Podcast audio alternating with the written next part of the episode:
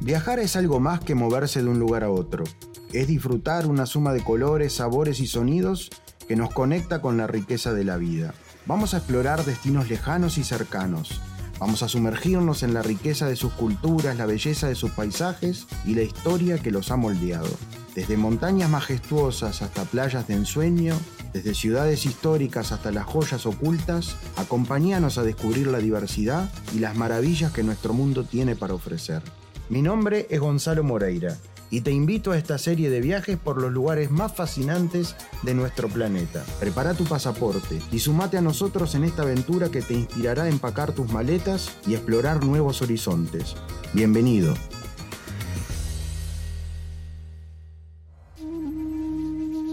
Hoy vamos a viajar a la ruta de la seda y la sola mención de esta frase hace que uno empiece a soñar o a pensar en diferentes destinos. Para eso vamos a explicar un poco en qué consistió la Ruta de la Seda, la ruta comercial más importante de la historia. A partir del siglo I después de Cristo, durante una de las dinastías más importantes de China, que fue la dinastía Han, comenzó a abrirse camino los productos que ellos tenían desde China hacia Asia Central y luego posteriormente con el tiempo llegaron hasta el mar Mediterráneo. Antioquía primero, lo que hoy en día es parte de Turquía, límite con Siria, y la antigua Constantinopla. ¿Qué era la ruta de la seda? Primero que nada, es una terminología moderna que un historiador alemán en el siglo XIX, para realizar su obra más importante, le llamó de esa manera, Ruta de la Seda, von Richthofen, porque la seda era el producto estrella de esa ruta comercial. Los chinos tenían el secreto de la fabricación de la seda. Desde que el gusanito comía la hoja del árbol de la morera hasta que se llegaba al capullo y hasta que se podía desarrollar. Pero también tenían el conocimiento de la bebida que tenemos acá, el té y por supuesto la porcelana. Esos productos comenzaron a exportarse y China en ese entonces, en el siglo I después de Cristo, abrió las fronteras hacia eh, el resto del mundo. Y ahí es donde China logra en pocos años y en pocas décadas conquistar territorios que hoy forman parte de China y que en ese momento no lo eran, como por ejemplo el Tíbet, el Sichuan y la parte de Urumqi donde están los musulmanes chinos. Pero el corazón más importante de la ruta de la seda fue el Valle de Fergana, el Valle de Fergana se encuentra hoy en día en Uzbekistán, en la frontera con Kirguistán y Tayikistán. Entonces ese núcleo fue el principal. En términos modernos podríamos decir que se transformó en un hub ¿Por qué? Porque la ruta seguía a través de Asia Central, a veces iba por el norte del Mar Caspio, a veces por el sur del Mar Caspio, atravesaba la antigua Persia, atravesaban los, los partos y luego llegaba a la meseta de Anatolia, o al sur de la meseta de Anatolia donde está Antioquía, o al norte de la meseta de Anatolia donde estaba Constantinopla. Y desde ahí navegaba por el mar Mediterráneo. Quiere decir que esta ruta tan larga, tan impresionante, tenía un punto medular que era el Valle de Fergana. Se transformó en un hub, pero o sea, se transformó en el lugar de almacenamiento de la mercadería. Nadie puede pensar que el mismo camello o el mismo dromedario o caballo iba desde China hasta la otra parte del planeta. Era un cúmulo de transportistas hasta que llegaba a su punto final. Pero también iba mercadería y venía mercadería. En estos países de Asia Central, que hoy mencioné algunos pero los voy a aclarar ahora, que son Uzbekistán, Kazajistán, Kirguistán, Tayikistán y Turkmenistán, cinco países además que formaron parte de la antigua Unión Soviética, fueron los cinco países tártaro-mogoles de la época soviética, tienen varias raíces, pero una de ellas es túrquica, muy fuerte, que viene del norte de la meseta de Altai, donde nacen los turcos. Entonces, ellos sabían que tenían que crear algún tipo de establecimiento para poder ir transportando la mercadería y para que descansaran los animales. Y entonces cada 40 kilómetros se creó un carabasir, o lo que se llama también un caravansaray. El carabasir, eh, cada 40 kilómetros, es porque es la distancia que un camello puede transcurrir sin necesidad de tomar agua.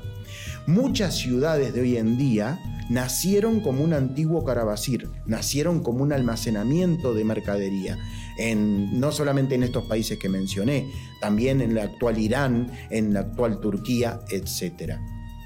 Durante esa época, de estos cinco países que comentaba, cuatro son de origen túrquicos y uno de origen persa. Por lo tanto, Asia Central, que es donde se centra nuestro viaje de la ruta de la seda, ha tenido influencia de distintas civilizaciones. En distintas épocas vinieron los persas, en distintas épocas vinieron los mongoles, después los mogoles que nacieron en este lugar. Esto es muy importante porque nosotros a cada, ciudad y a cada paso vamos a ver cosas distintas. En Samarcanda y Bujara, que son las ciudades más importantes de la ruta de la seda y que ambas están en el mismo país que se llama Uzbekistán, en el caso de Samarcanda es una ciudad que el idioma es el uzbeco y que tiene mucha influencia de los turcos, o sea, de origen turcoide o túrquico. En el caso de Bujara se habla el farsi, pero no el farsi que se habla en Irán, que o sea, del antiguo persa, sino el farsi que viene de Afganistán y de Tayikistán. Ahí vienen todos, que entre otras cosas son musulmanes chiitas, a diferencia de los otros que son musulmanes sunitas. Toda esta mezcla que se da en pocos kilómetros enriquece cualquier itinerario y cualquier de viajar por estos lugares. Pero vamos a darle orden a todo esto que estuve comentando. Cuando uno se plantea un itinerario por Uzbekistán, nosotros lo hacemos de diferentes maneras. Una posibilidad es hacerlo a través de trenes, autobuses, que nos llevan de un lado a otro o si es un grupo pequeño también en camionetas.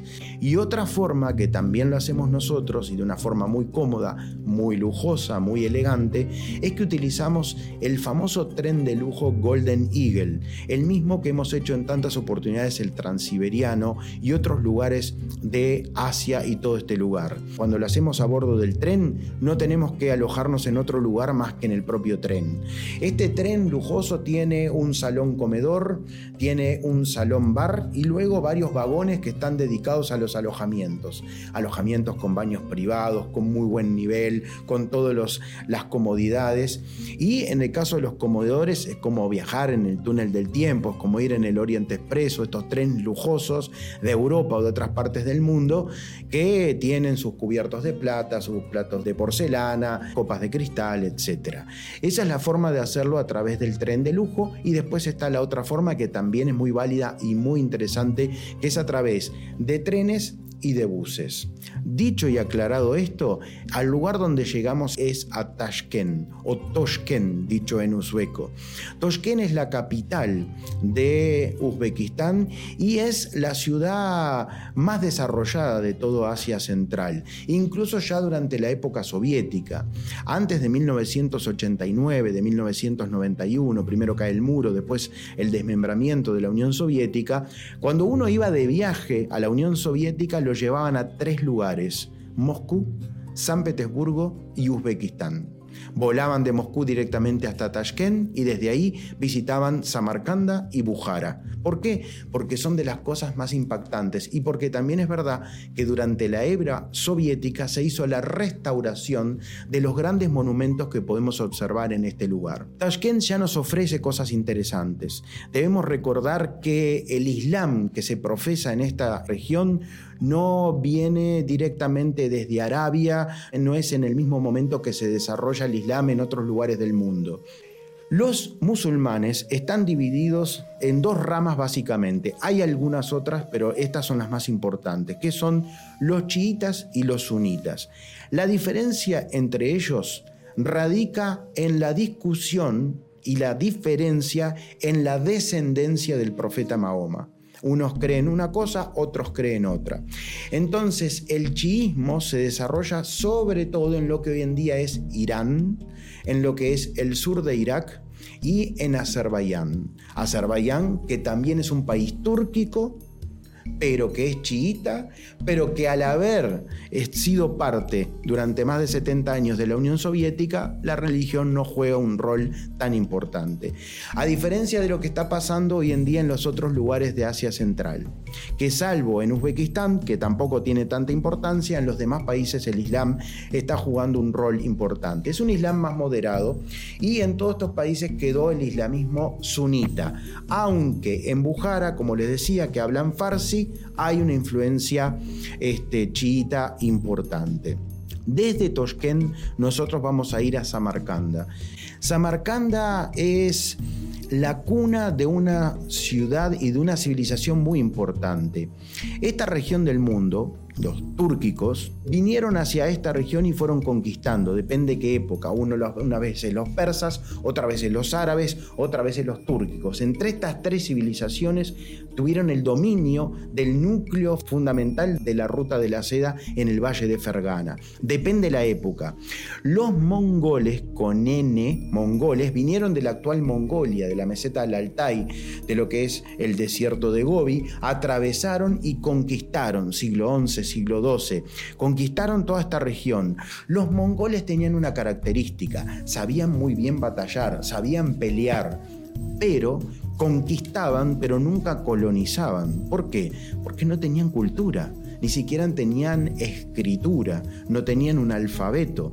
Por lo tanto, ellos se adaptaban a los conquistados que generalmente eran de mejor nivel cultural y más desarrollados que ellos mismos. Incluso para aquellos que les gustan los caballos, el caballo mongol es un caballo más pequeño que se puede montar de una manera donde los estribos están más arriba, las rodillas pueden pegar hacia, hacia el estribo y eso hace que tengan las dos manos libres. Este acto de las dos manos libres para tirar el arco y flecha es como si hoy en día diríamos un misil teledirigido con la mayor tecnología. Eso es lo que era en aquel entonces. Eso los hizo conquistar muchos territorios. Fue imperio más grande del planeta más que el Imperio Romano. Pero claro, no dejó la huella del Imperio Romano por lo que comenté anteriormente. Y ahí se desarrolla una mezcla de civilizaciones que uno lo ve en las grandes plazas y en los grandes monumentos, lo que son las madrazas, las mezquitas, los bazares. ¿Cómo era antes durante la época de la ruta de la seda? Imagínense que ustedes están en un camello bactriano. Bactriano era una región de acá, pero el bactriano sobre todo, miren, para hablar bien claro, el camello peludo, porque tenía que soportar los inviernos que son muy crudos. Entonces venían en un camello bactriano y llegaban a la ciudad. El carabasir estaba muros afuera de la ciudad. Entonces ahí tenía que llegar, dejaba el camello, se le daba agua, comida y la persona tenía que pasar como una especie de para no contagiar de ninguna enfermedad adentro de los muros, adentro de la ciudad. Dejaba su mercadería, se, se separaba, etc. Y esa persona, antes de entrar a lo que era la ciudad, tenía que pasar por los baños, tenía que ir a los jamán. Entonces, cuando hoy en día uno llega a estas ciudades, ve todo esto, ve los carabacires, ve los jamán, ve dónde iban los camellos, ve dónde iban las personas. Hoy en día muchas de ellas se han transformado en tiendas que venden alfombras, que venden tapetes, que venden de todo tipo de artesanías. Y eso hizo que muchos artistas, arquitectos vinieran y desarrollaran grandes palacios. Esos palacios están hoy en día, son patrimonio de la UNESCO. Uzbekistán tiene casi tantos patrimonios de la UNESCO como Egipto o como Grecia. O sea, estamos hablando de una civilización muy importante. Si Samarcanda y Bujara, en lugar de quedar en Asia Central, quedaran en Europa, tendrían millones de visitas al año. Esa es otra cosa que hay que aprovechar porque no va a faltar mucho tiempo para que eso ocurra. Así que viajar a estos lugares sin el turismo masivo también es algo a tomar en cuenta como algo positivo. Samarcanda entonces les decía las mezquitas, las madrazas, los bazares, los museos, una de las visitas más importantes que terminó viviendo y falleciendo ahí fue uno de los primos del profeta Mahoma. Ustedes saben que para el Islam, todo aquel que tiene descendencia de Mahoma es venerado por todos. Para ellos es muy importante. Pero ¿saben los lugares más lindos para visitar en estos lugares? las necrópolis, los cementerios. Las tumbas, no sé por qué, pero siempre trataban de lograr de que la persona que fallecía se fuera al más allá de la mejor forma. La arquitectura, los dibujos, el arte que uno puede ver ahí adentro es increíble. Vamos a estar visitando las necrópolis de cada uno de estos lugares. Samarcanda y Bujara. Llegamos a Bujara, Miren, Bujara en una oportunidad, les cuento una anécdota, eh, estuve yendo con un grupo de la colectividad judía. Fue muy interesante porque incluso visitamos la sinagoga y tuvimos una cena kosher eh, este, muy cerquita del lugar para poder saber que a muchos de los judíos que venían de Oriente, que luego emigraron hacia Israel o hacia otros lugares, se le llaman, estos son los judíos de Oriente. El Oriente en árabe es el Misraj. Por lo tanto, hay mucho apellido Misraji que viene de esta región del mundo. Los judíos de Asia Central se les llama los judíos de Bujara y eran comerciantes y básicamente, como en otras partes, eran los que dominaban la joyería como siempre explicamos, ¿no? Los judíos fueron impulsados a trabajar en estos rubros por el tema de que eran expulsados en muchas oportunidades y tenían que llevarse su patrimonio consigo. Entonces recogían la sábana, estaban las joyas adentro y nos vamos porque si no nos matan. Bueno, ahí no solamente vamos a ver joyería, vamos a ver artesanías, vamos a ver tapices y alfombras. Recuerden que estamos hablando de la zona norte del antiguo imperio persa. La antigua Persia era mucho más grande de lo que hoy en día es Irán. Pero al norte, las ciudades como Samarcanda, como Bujara, fueron parte del imperio persa. Persas, turcos, tártaros convivieron entre sí. A veces dominaban unos, a veces dominaban otros. Hasta que llegó el gran Tamerlán. En el siglo XV-XVI se desarrolla el imperio más importante de Asia Central. La única vez que pudo ser conquistado Afganistán. Y desde Afganistán se introducen a la India y son los que llevan el Islam a la India. Son los que luego conocemos con los grandes sultanes. Son los que crearon ni más ni menos que el Taj Mahal. Dominaron todo el centro de la India. Por ese motivo, hoy en día en la India hay 135 millones de musulmanes, el segundo país musulmán más importante. Si bien son minoría dentro de la India, es mucho más que los que hay en Egipto, que los que hay en Arabia Saudita, etc. El único país que lo supera es Indonesia, que es el país que tiene más musulmanes, con más de 230 millones de musulmanes. Entonces, Samarcanda, el Amir Timur y sobre todo este, el Tamerlán domina toda esta zona. Esa riqueza que viene. Si uno ve eh, la gran plaza, las plazas que están en, Samarcanda o en Bujara, uno puede observar que el trabajo de los arquitectos era ahí incipiente para hacer la obra del Taj Mahal. El tipo de piedras preciosas que se incrustaban en la, en la piedra, eh, el tipo de construcción es muy interesante. Otra cosa que llama la atención y que a mí me gusta mucho, que es el único lugar donde el Islam permite, o por lo menos si no, no le dieron mucho corte, de poder mostrar dibujos tanto de seres humanos como de animales en las paredes. Eso está prohibido por el Islam. En ningún lugar de Arabia Saudita, de Emiratos Árabes, de Irak, de ningún lugar del mundo árabe se puede poner una figura humana en un templo en una, en una madraza o en una mezquita. Aquí sí se puede. En Bujara les decía que nosotros creamos cosas importantes. Cuando vamos a bordo del tren se hacen unas cenas muy lindas a las afueras de la ciudad. Tiene una muralla que realmente es hermosísima y por dentro uno se siente que está en el túnel del tiempo. Empieza a pasear y a caminar por estos lugares. Ve las cúpulas que denotan que ahí hay un jamán. Cuando ustedes ven esas cúpulas, así es porque adentro hay un baño. Como dijera el primer ministro de Finlandia hace un tiempo atrás decía, no hay ninguna gran decisión que no hayamos tomado adentro de un sauna. Acá lo mismo, los negocios y las grandes decisiones se hacían en los jamanes. Jamanes, baño a vapor, se hacen masajes, etc. Era una manera también de foliarse, de sacarse todo lo que venía de uno de los viajes eh, este, por los camellos y los caballos entre la ruta de la seda.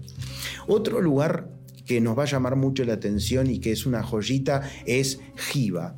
Jiva es una pequeña ciudad que está escondida ahí en la frontera con Turkmenistán y que es también adentrarse en el túnel del tiempo. Es llevar a estos minaretes increíbles de un tamaño que son mucho más anchos y más altos que en otras partes del mundo. Las madrazas, claro, uno dice madraza y se le pone todo el tema, uy, madraza, ¿qué es? Madraza es una escuela coránica, es como el que hizo catequesis y es católico. Es, en muchas oportunidades para los chicos del lugar la forma de poder estudiar, de poder educarse. Así que muy importante el rol que cumplía la madraza en la sociedad de estos pueblos y de estas ciudades. Uzbekistán entonces es el centro de este itinerario, es el centro de este viaje. Cuando nosotros decimos que esta es la parte más al norte del antiguo imperio persa, se vienen las alfombras, ¿verdad? Las alfombras y todo tiene que ver. Los diseños que hay de alfombras son diferentes los de Samarcanda que los de Bujara. Son colores más pasteles, este, los de Bujara más, más, más oscuros, etc. los de Samarcanda son un poquito más elegantes, a gusto del consumidor. Los dos son muy bien recibidos por todo el mundo. Este es un viaje que, eh, como ellos dicen, es once in a lifetime, ¿no? Para una vez en la vida. Por eso recomiendo hacerla de la, de la forma más completa, porque no es un lugar que uno diga, bueno, voy a volver acá. Y, uno dice, bueno, pero podríamos combinarlo con algún otro país. Se puede combinar, pero lo que pasa es que Uzbekistán se roba el 80-90% de las cosas más lindas que tiene todos los países que formaban parte de la ruta de la seda. Si vamos a Kirguistán, están las montañas, está el lago Yakul. En Kazajistán está la ciudad de Almaty, que es una ciudad importante. En el caso de este, Turkmenistán es un caso muy especial. El segundo país más cerrado del planeta luego de Corea del Norte. Tuve la oportunidad de visitarlo, Ashgabat, que es su capital, todas las montañas que dividen Irán de Turkmenistán. Y el único país que no es túrquico, que es parsi, que es persa, es Tayikistán, que está muy emparentado con la zona norte de Afganistán. Los tayikos se dan en un lugar y otro. Y Dushanbe, que es su capital, es una ciudad interesante. Lo más lindo es su palacio que tiene este lugar. O sea que son varias las propuestas que nosotros tenemos para ir a la ruta de la seda en el tren de lujo, haciendo lo mejor de Uzbekistán, en el tren de lujo, haciendo varios países del de, eh, Asia Central y si no también a través de los trenes y los buses que también con guías de habla hispana y con servicios de primera calidad. La gastronomía es importante. El plato nacional de Uzbekistán se llama el arroz pilov, que también nosotros, o el plov, que nosotros le decimos, eh, bueno, de distintas maneras, ¿no? Pero tiene carne, tiene verduras, tiene el arroz. Se festeja mucho, les gustan mucho los lugares donde hay shows, tanto folclóricos como también con música moderna, les gusta salir sobre todo los fines de semana. Si ellos quieren hablar entre ellos, esto es muy interesante, imagínense que usted es de Samarcanda y se va a Bujara, no logran hablar entre ustedes porque hablan idiomas distintos a pesar de estar en el mismo país. ¿Saben en qué hablan para tener en común? En ruso. El ruso es el idioma que domina toda esta zona por haber sido parte de lo que es la Unión Soviética. Es un viaje fascinante. Sugiero hacer la ruta de la seda, once in a lifetime. Y como lo dije anteriormente, no esperar muchos años para visitarlo, ya que el hecho de no tener tanto turismo es una bendición para poder disfrutar de los lugares. Hasta aquí la charla de nuestro viaje a la ruta de la seda. Y recuerden, nos pueden escuchar en nuestro podcast o nos pueden ver en nuestro canal de YouTube. Recomiendo suscribirse para poder ver nuestros videos de todos los viajes. Hasta pronto, chau chau.